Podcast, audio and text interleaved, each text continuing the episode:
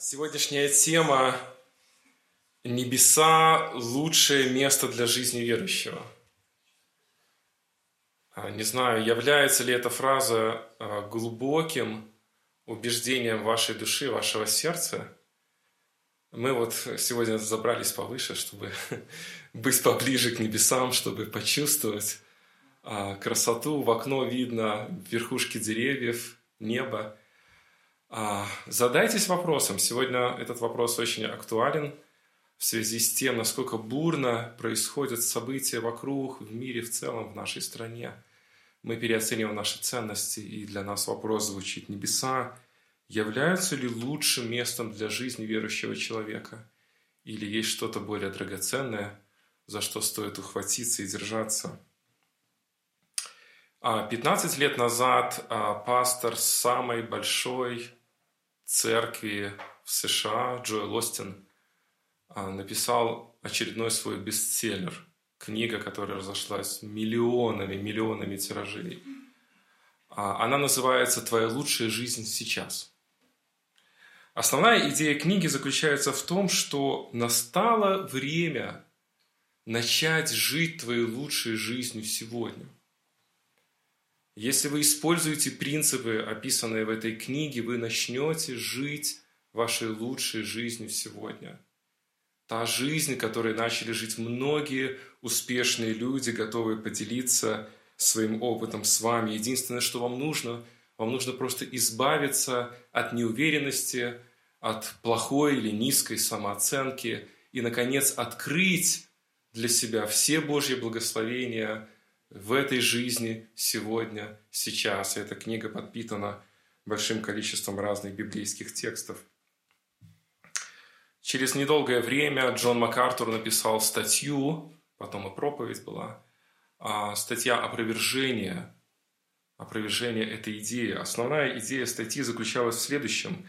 Если вы неверующий человек, то да, ваша лучшая жизнь сегодня – Потому что после сегодняшней жизни, после этой жизни на земле, у вас будет кошмар, ад, скорбь, отсутствие какого-либо выхода, надежды, отсутствие какой-либо радости или кончины нескончаемых страданий. Но если вы верующий человек, самая прекрасная земная жизнь, которую только можно представить или осуществить, будет несравнимо хуже, с той драгоценной жизнью, которая ждет каждого верующего человека на небесах.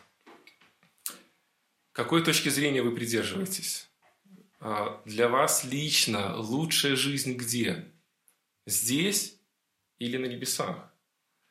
Иногда, когда э, разговариваешь с неверующими людьми, вот я общался со своими родными, а, и мы много-много времени потратили для того, чтобы привести их ко Христу. И мы ярко видели, и они откровенно говорили о том, что здесь такая прекрасная жизнь. Все получается. А что твое небо? Что оно мне даст? Сидеть на облачке, болтать ножками и играть на арфе.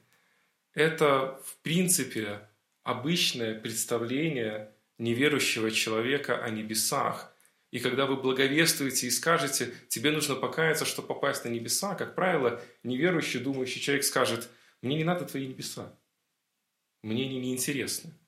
И знаете, что самое печальное? Что многие верующие думают примерно так же. То, каким образом мы строим свою жизнь здесь сегодня, показывает то, каким образом мы относимся к небесной жизни.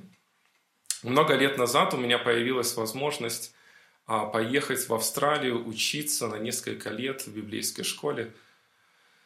Я был просто как на небесах от радости. Я начал учить английский усиленно, начал готовить документы, начал мечтать. Родители тратили много денег для того, чтобы весь этот процесс осуществить. Мы сдавали экзамены.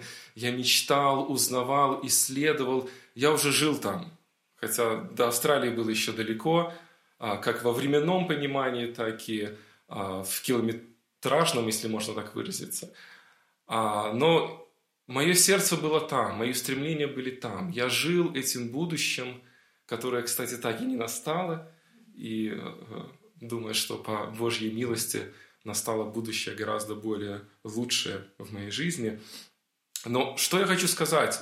То, а, насколько мы любим небеса, очень ярко видно, насколько мы отрезаем свою жизнь от каких-либо земных ценностей. Потому что что мы любим, к тому мы и привязаны. Что мы любим, к тому и уходят наши устремления, наше сердце, наше время, наши силы, наши деньги, все, что у нас есть. Сегодня огромное количество людей и христиан в том числе очень мало знают о небесах, очень мало знают о том, о чем а, заботится Христос и а, что приготовил для нас Господь на небесах. Несмотря на то, что Писание более 500 раз использует это слово «небеса», и уже я даже не знаю, сколько раз или тысяч раз используются разные другие синонимы, объясняющие небеса. То есть Писание очень много говорит нам о небесах и о том, что нас там ожидает. Мы, тем не менее, мало интересуемся. И это может быть причина того, почему мы так огорчаемся, когда на земле не получаем какого-то счастья или ожидаем чего-то, чего мы не должны ожидать от земных богатств. Поэтому сегодня я приглашаю нас всех задуматься о небесах, посмотреть на библейский взгляд на небеса. И сразу скажу, что, конечно же, мы только прикоснемся. А, но я думаю, что это должно зажечь в нас радость того, что небеса – это драгоценность, зажечь в нас огромное стремление изучать, исследовать, больше понимать, что есть небеса, и зажечь в нас, устремлять свой взор туда, оставляя свой взор а, на земле. Итак, почему небеса – лучшая жизнь для верующего человека? Будет семь пунктов. Пункт номер один. Первое. Небеса – это место, созданное Богом. Небеса – это место, созданное Богом. Давайте откроем Евреям 11 главу, 8 стих и прочитаем этот текст. Евреям 11 глава 8-10. «Верою Авраам повиновался призванию идти в страну, которую имел получить в наследие, и пошел, не зная, куда идет. Верою обитал он на земле обетованной, как на чужой, и жил в шатрах с Исааком, с Иаковом, сонаследниками того же обетования, ибо он ожидал города, имеющего основание которого художник и строитель Бог. Если вы думаете, что всю свою жизнь Авраам мечтал вот об этом земном Израиле, который Господь ему обещал, то вы ошибаетесь. Всю свою жизнь, ожидая земного Израиля, который Господь ему обещал, то есть земли обетованной, Авраам мечтал совершенно о другом Израиле, совершенно о другой земле обетованной. Авраам мечтал о городе, имеющем основание, которого художник и строитель Бог. Авраам всю свою жизнь мечтал о небесах. И это дало ему силы побороть все трудности, все тяготы, претерпеть все зло, все сложности, которые он пережил на этой земле. Он мечтал о городе, художник и строитель которого Господь. Друзья, небеса – это Божье творение. задайте себе вопрос, может ли Бог создать что-то, что нас не удовлетворит? что-то, что нас разочарует, что-то, что будет хуже, чем то, что мы имеем сегодня в этой испорченной грехом земле? Конечно же, нет.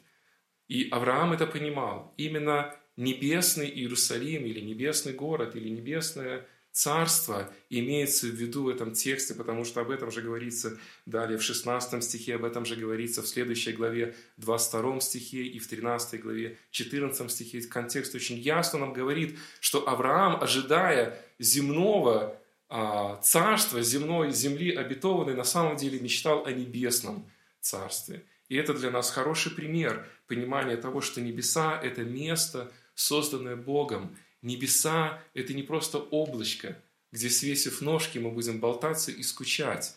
Это примитивный взгляд, унижающий, оскорбляющий великого, прекрасного, могучего Творца, который намного более совершенен, чем мы когда-либо можем постигнуть даже в течение всей нашей вечности. Небеса прекрасны, потому что их создал Господь. Хотите ли вы на небеса? Или хотите оставаться, впрочем, в сотворенном Богу, Богом мире, но испорченным грехом, да, который прекратит свое существование. Второе. Небеса – это место, которое реально. Небеса – это место, которое реально. Кто-то думает, что рай – это не место, а некое состояние. И очень много людей убеждены именно в этом, что это не что-то физическое, но что-то духовное и всего лишь. Но Писание не дает нам права так мыслить, Писание не дает нам возможности так размышлять, потому что Писание учит нас тому, что небеса или рай, или Царство Небесное, или Новая Земля, или Новый Иерусалим – это все синонимы. Это что-то реальное, это что-то настоящее, это что-то, которое материальное. Посмотрите, как Иисус говорит, Иоанна 14 глава, 2 стих, «В доме Отца Моего обителей много. А если бы не так, я сказал бы вам, я иду приготовить место вам. И когда пойду и приготовлю вам место, пойду опять и возьму вас к себе, чтобы и вы были, где я». Посмотрите, Иисус называет рай местом. Это конкретное место. Более того, Он говорит о том, что Он сам там, и Он возьмет нас туда, Рай совершенно материален, рай реален. Это не некое а, аморфное состояние или некое ощущение. Это что-то похожее на землю, только совершенное, без греха, без всего того зла, которое приносит нам скорбь каждый день. Исайя 60 глава, а, Исайя очень ярко описывает тысячелетнее царство, и там много-много мы можем почерпнуть того, что будет происходить. Но с 19 стиха Исаия использует ту же терминологию и то же описание, которое Иоанн использует в Откровении 20, 21, 22 главе для описания вечного Божьего Царства. И когда мы видим эту картину, когда мы видим, что там будут народы, там будут города, там будет цари, там будет радость, там будет мир, там будут происходить определенные события. Мы понимаем, что небеса – это не нечто скучное, не нечто примитивное, не нечто ощущаемое, но это то, что будет а, дергать струны всего нашего естества. Это то, что будет естественным, настоящим, реальным, натуральным. Насколько мы можем понять, а, что это будет – показывают нам образы в Писании. Небеса сравниваются с городом. Мы знаем, что такое город. Это будет совершенный город, он даже описывается. Поэтому у нас есть сравнение, насколько небеса реальны, потому что у нас есть опыт понимания, что есть город.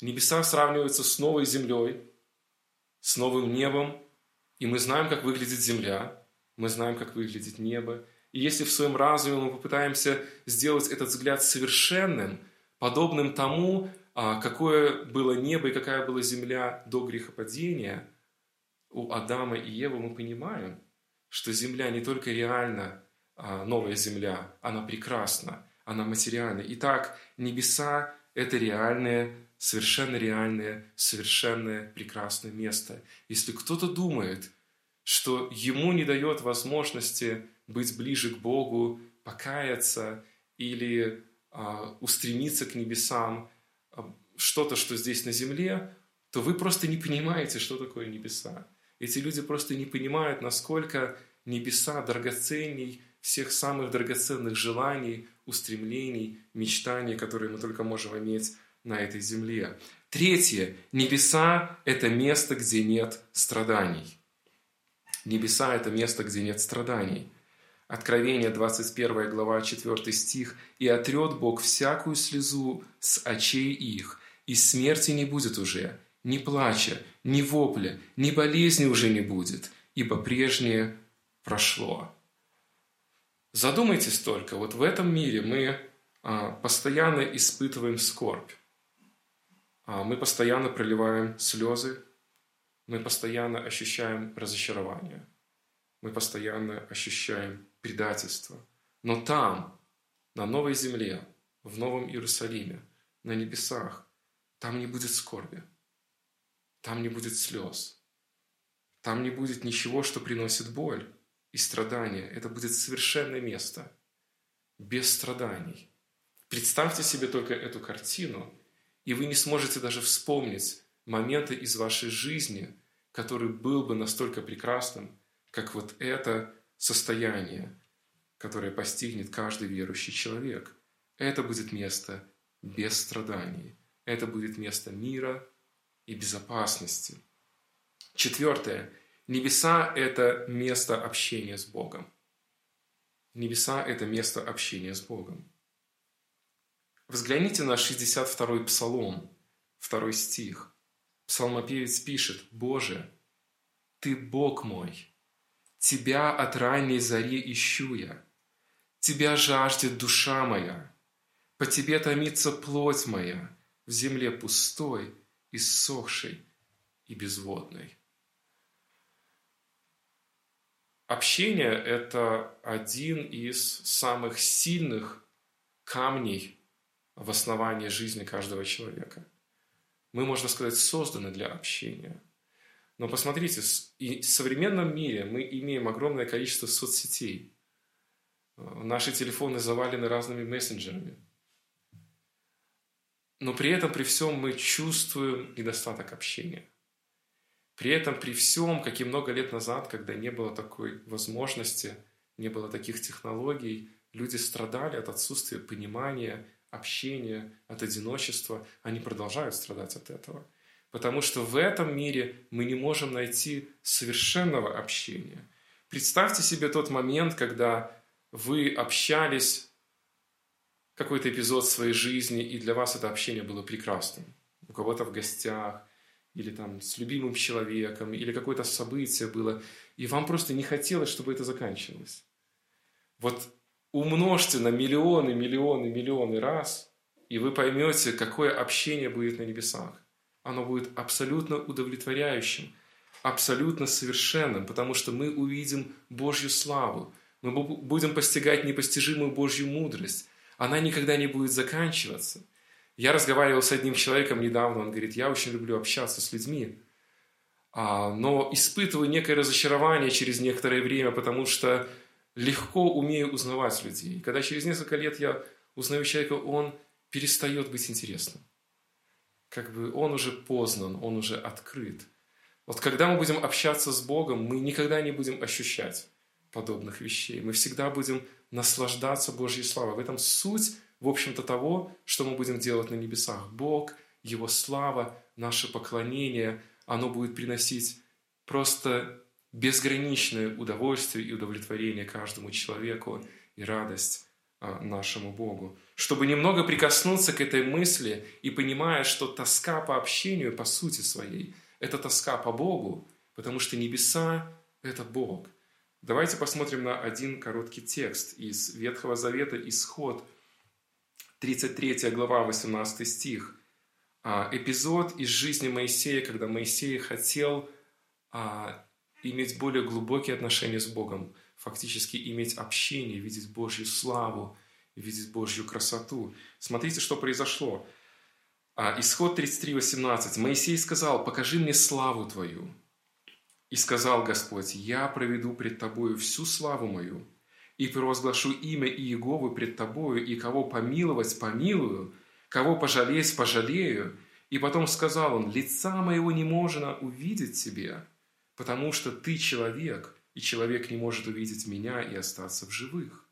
И сказал Господь, «Вот место, у меня стань на этой скале, когда же будет проходить слава моя пред тобою, я поставлю тебя в расселении скалы и покрою тебя рукой моей, доколе не пройду, и когда сниму руку мою, ты увидишь меня сзади, а лицо мое не будет видимо тебе».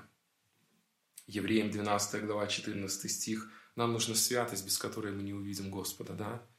А, пишет автор. Откровение 22 глава описывает встречу с Богом, со Христом, в которой все будут видеть лицо Его. Вот задумайтесь над этими вещами. Мы не только останемся живы, да, как Моисей мог не остаться живым, но мы еще будем в центре всего этого события, о котором жаждал Моисей, о котором он, он, он говорил. И это событие, событие общения с Богом, поклонения, прославления, видеть вот эту славу Божию, оно будет определять все другие ценности на небесах. Оно будет настолько в центре внимания, что когда мы читаем Откровение 20, 21 главы, у нас создается ощущение, как будто Иоанн говорит, слушайте, я вообще жил до этого? Я вообще жил до этого?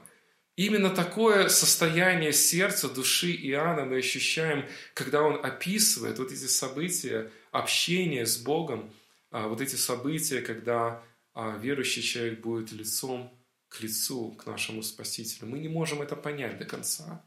Наше сегодняшнее тело, несовершенный мозг не может впитать, но может прикоснуться, что там мы будем ощущать ту радость, то наслаждение, то общение, которого никогда не найдем здесь, а, на испорченной грехом земле. Именно так мыслил и Павел, когда говорил филиппийцам, «И имею желание водвориться и быть со Христом, потому что это несравненно лучше». Несравненно лучше. Не знаю, является ли земля или какие-то ценности, какие-то цели, какие-то желания или мечты для вас драгоценнее небес, но если так, то однозначно так быть не должно. Быть со Христом, быть на небесах, как для Павла, для каждого верующего должно быть несравненно лучше, а следовательно, наши желания и устремления должны быть туда. Первое послание Коринфянам, 15 глава, 42 стих.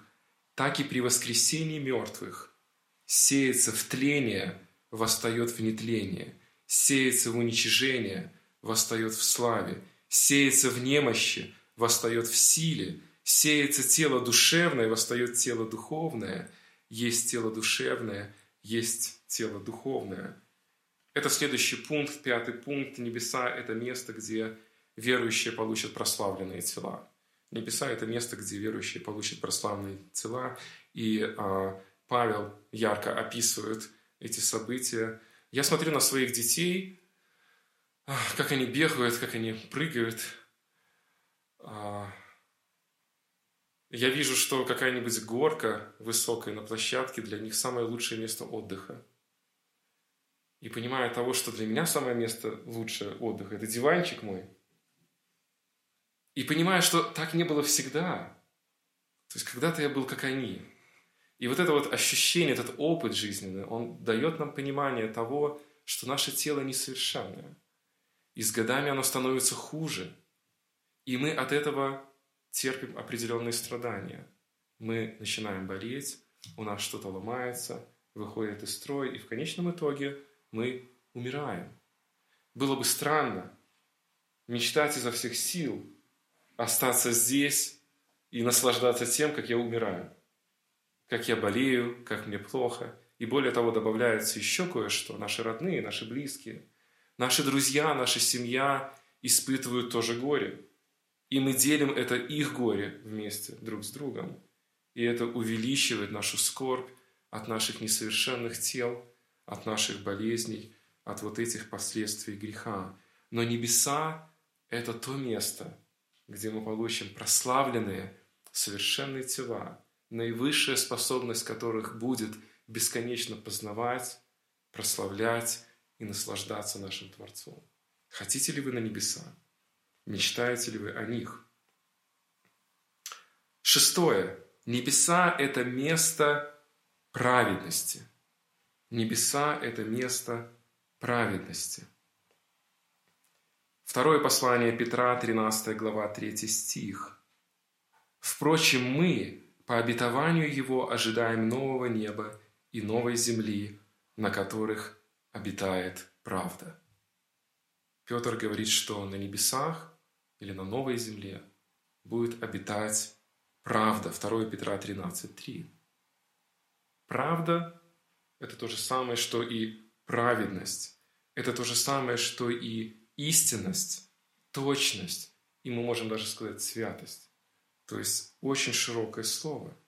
Очень широкое слово. Там не будет разногласий, там не будет споров, там не будет обид, там не будет неприязни, каких-то скрытых неприятных чувств, которые стесняешься рассказать, даже понимая, что они разрушают отношения и бесславят Бога. Там не будет раздоров, там не будет разделений, там не будет неверного толкования, там будет все совершенное. Это будет место праведности. Как можно сравнить небеса с землей? Как можно вообще поставить их рядом, когда мы размышляем хотя бы только над одним этим фактом? Единственная причина, почему мы так любим земное, стремимся к земному, строим планы, разочаровываемся, когда не получаем, или разочаровываемся, когда получаем не то. Единственная причина заключается в том, что мы не понимаем, что на небесах будет в бесконечное количество раз лучше, чем здесь. Грех – это наибольшее зло, которое приносит каждый день в нашу жизнь разрушение, боль, страх, тревогу, предательство, скорбь и какую-либо другую печаль. Но на небесах не будет греха. Там будет только святость. Подумайте об этом. Подумайте, насколько небеса драгоценнее самой лучшей жизни здесь, на земле. И седьмое. Небеса – это место, где не будет нужды. Небеса – это место, где не будет нужды. Ни для кого не секрет, что сегодня в этом мире вся наша жизнь строится на том, чтобы чего-то достичь, что-то получить, удовлетворить какие-то нужды. И если сердце наше смиренное Христом, истинное Евангелием, то мы довольствуемся удовлетворением каких-то минимальных нужд, и не строим грандиозных планов. Но согласитесь, даже такое высокодуховное сердце постоянно находится в борьбе, чтобы не получив что-то хорошее, не стремиться получить вместо этого что-то еще лучшее. И мы постоянно видим это вокруг. И вот эта вот борьба за удовлетворение нужд, она происходит постоянно. Она происходит у нас в душе, она происходит в наших планах, в наших поступках, в нашей жизни, в окружающих людях. И это исключает безопасность, это исключает а, удовлетворенность, это исключает какую-то радость, которую мы могли бы иметь. Ефесянам 1 глава 3 стих мы читаем следующие слова. Ефесянам 1.3. «Благословен Бог и Отец Господа нашего Иисуса Христа, благословивший нас во Христе всяким благословением на небесах. Заметьте, что Бог благословил верующего человека всяким благословением на небесах. Часть этих благословений мы уже испытываем. И самое высокое благословение – это Божья благодать, явившаяся в Евангелии спасительном плане Христа. Но вся эта благодать или все эти благословения – они, заметьте по тексту, они исходят с небес. И там источник. И только там мы испытаем всю полноту и радость вот этих благословений, которые Бог называет всяких, то есть всех абсолютно, что нам нужно. Там не будет нужд, там не будет никакой нужды. Является ли земля для вас наивысшим благословением? Или являются небеса для вас наивысшим благословением – Посмотрите на свою жизнь, на свои планы, что вас расстраивает, что дает вам надежду. Не получение или недостижение чего разочаровывает вас и уводит в депрессию. Все эти вопросы дадут вам ясное понимание того, где ваши небеса. На земле или в Новом Иерусалиме, который Христос приготовил. Это тест для нас – для нашего сердца. Божий призыв, Божье желание заключается в том, чтобы каждый верующий человек меньше всего на свете стремился к земным благам и больше всего на свете стремился к небесам. Мы должны прожить нашу жизнь так, чтобы наш взор, наше желание, наша страсть была устремлена только к небесам. Земля не призвана и не создана чтобы нас удовлетворить. Это не ее цель. Удовлетворит нас только небо. В заключение хочу прочитать а, выдержку из а, Марка Твена «Приключения Геккельбери Финна». Мы вчера с Марком читали, извините. Мне очень понравилось, я хочу прочитать вам как пример, плохой пример. Марк Твен изображает следующий взгляд на небо. Вы знаете, там есть мисс Уотсон, верующая женщина средних лет. Она осуждает шаловливый нрав Гека и рассказывает ему о небесах.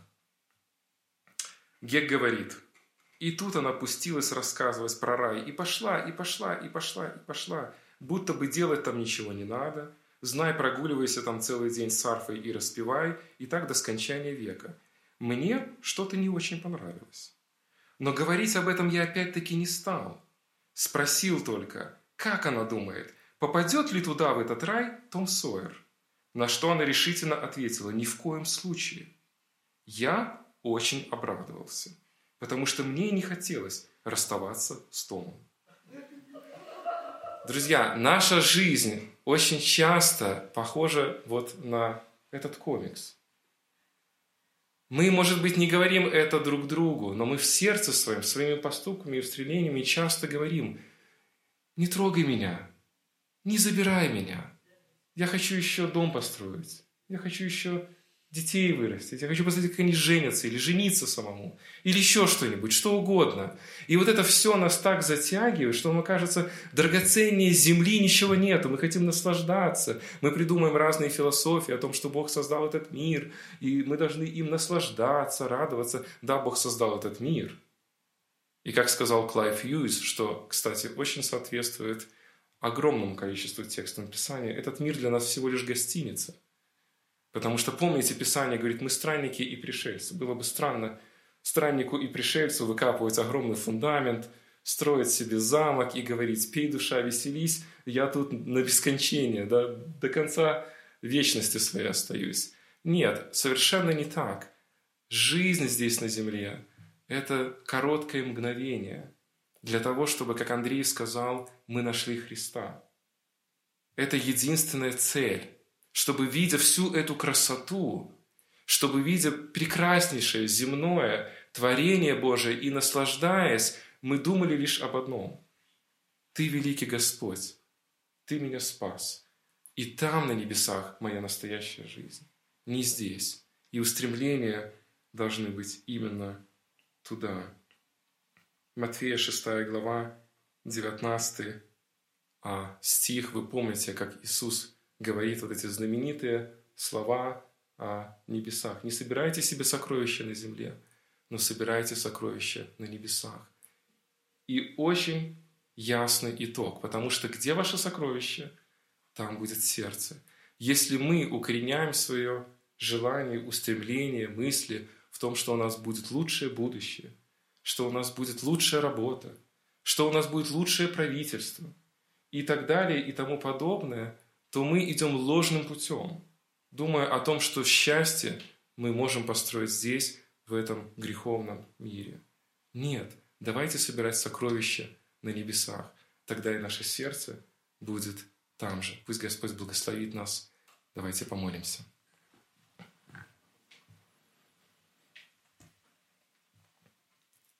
Господь дорогой, Ты славный Бог, который сотворил небо и землю – который настолько прекрасно ее сотворил, что люди на протяжении всего своего существования не могут даже изучить ни себя, ни остальное творение. Но при этом, при всем, мы понимаем, что этот мир испорчен грехом. Искать в нем наслаждение, искать в нем радость, искать в нем удовлетворение – это ложный путь, к которому мы все склонны. Но мы хотим, Господь, слушать Твой призыв и учиться жить небесами, подобно тому, как жил Моисей, Авраам, Давид, Павел, Петр и многие другие мужи, слов которых мы сегодня не читали, но мы их знаем. Мы хотим иметь сердце устремленность, направленность которого на небеса. Мы хотим воспринимать эту земную жизнь со всеми ее огромными событиями, меняющимися, как нечто временное, как нашу гостиницу, которую мы завтра оставим, и нам не важно, что здесь произойдет. Нам важно, что там будет, в вечности, перед Твоим лицом, перед Твоей славой. Ты открываешь нам небеса в той степени, насколько может сегодня постигнуть наш несовершенный разум, и уже это заставляет нас восхищаться. Поэтому мы просим и молим Тебя, Господь, благослови, чтобы наши сердца учились настраивать свою жизнь на небеса, чтобы в каждом обстоятельстве своей жизни, когда мы совершаем выбор, когда мы принимаем решение, когда нам нужно куда-то пойти, поехать, или какие-то события нас настигают. Благослови нас, Господь, в этой гуще нашей жизни всегда держать фокус на том Христе, который ожидает нас на небесах. Благослови Церковь, возрасти в этом. Благослови каждого из нас лично задаваться этими вопросами, взращивая свое сердце в верное поклонение Тебе. И будь во всем этом прославлен наш вечный Бог, Отец и Дух Святой. Аминь.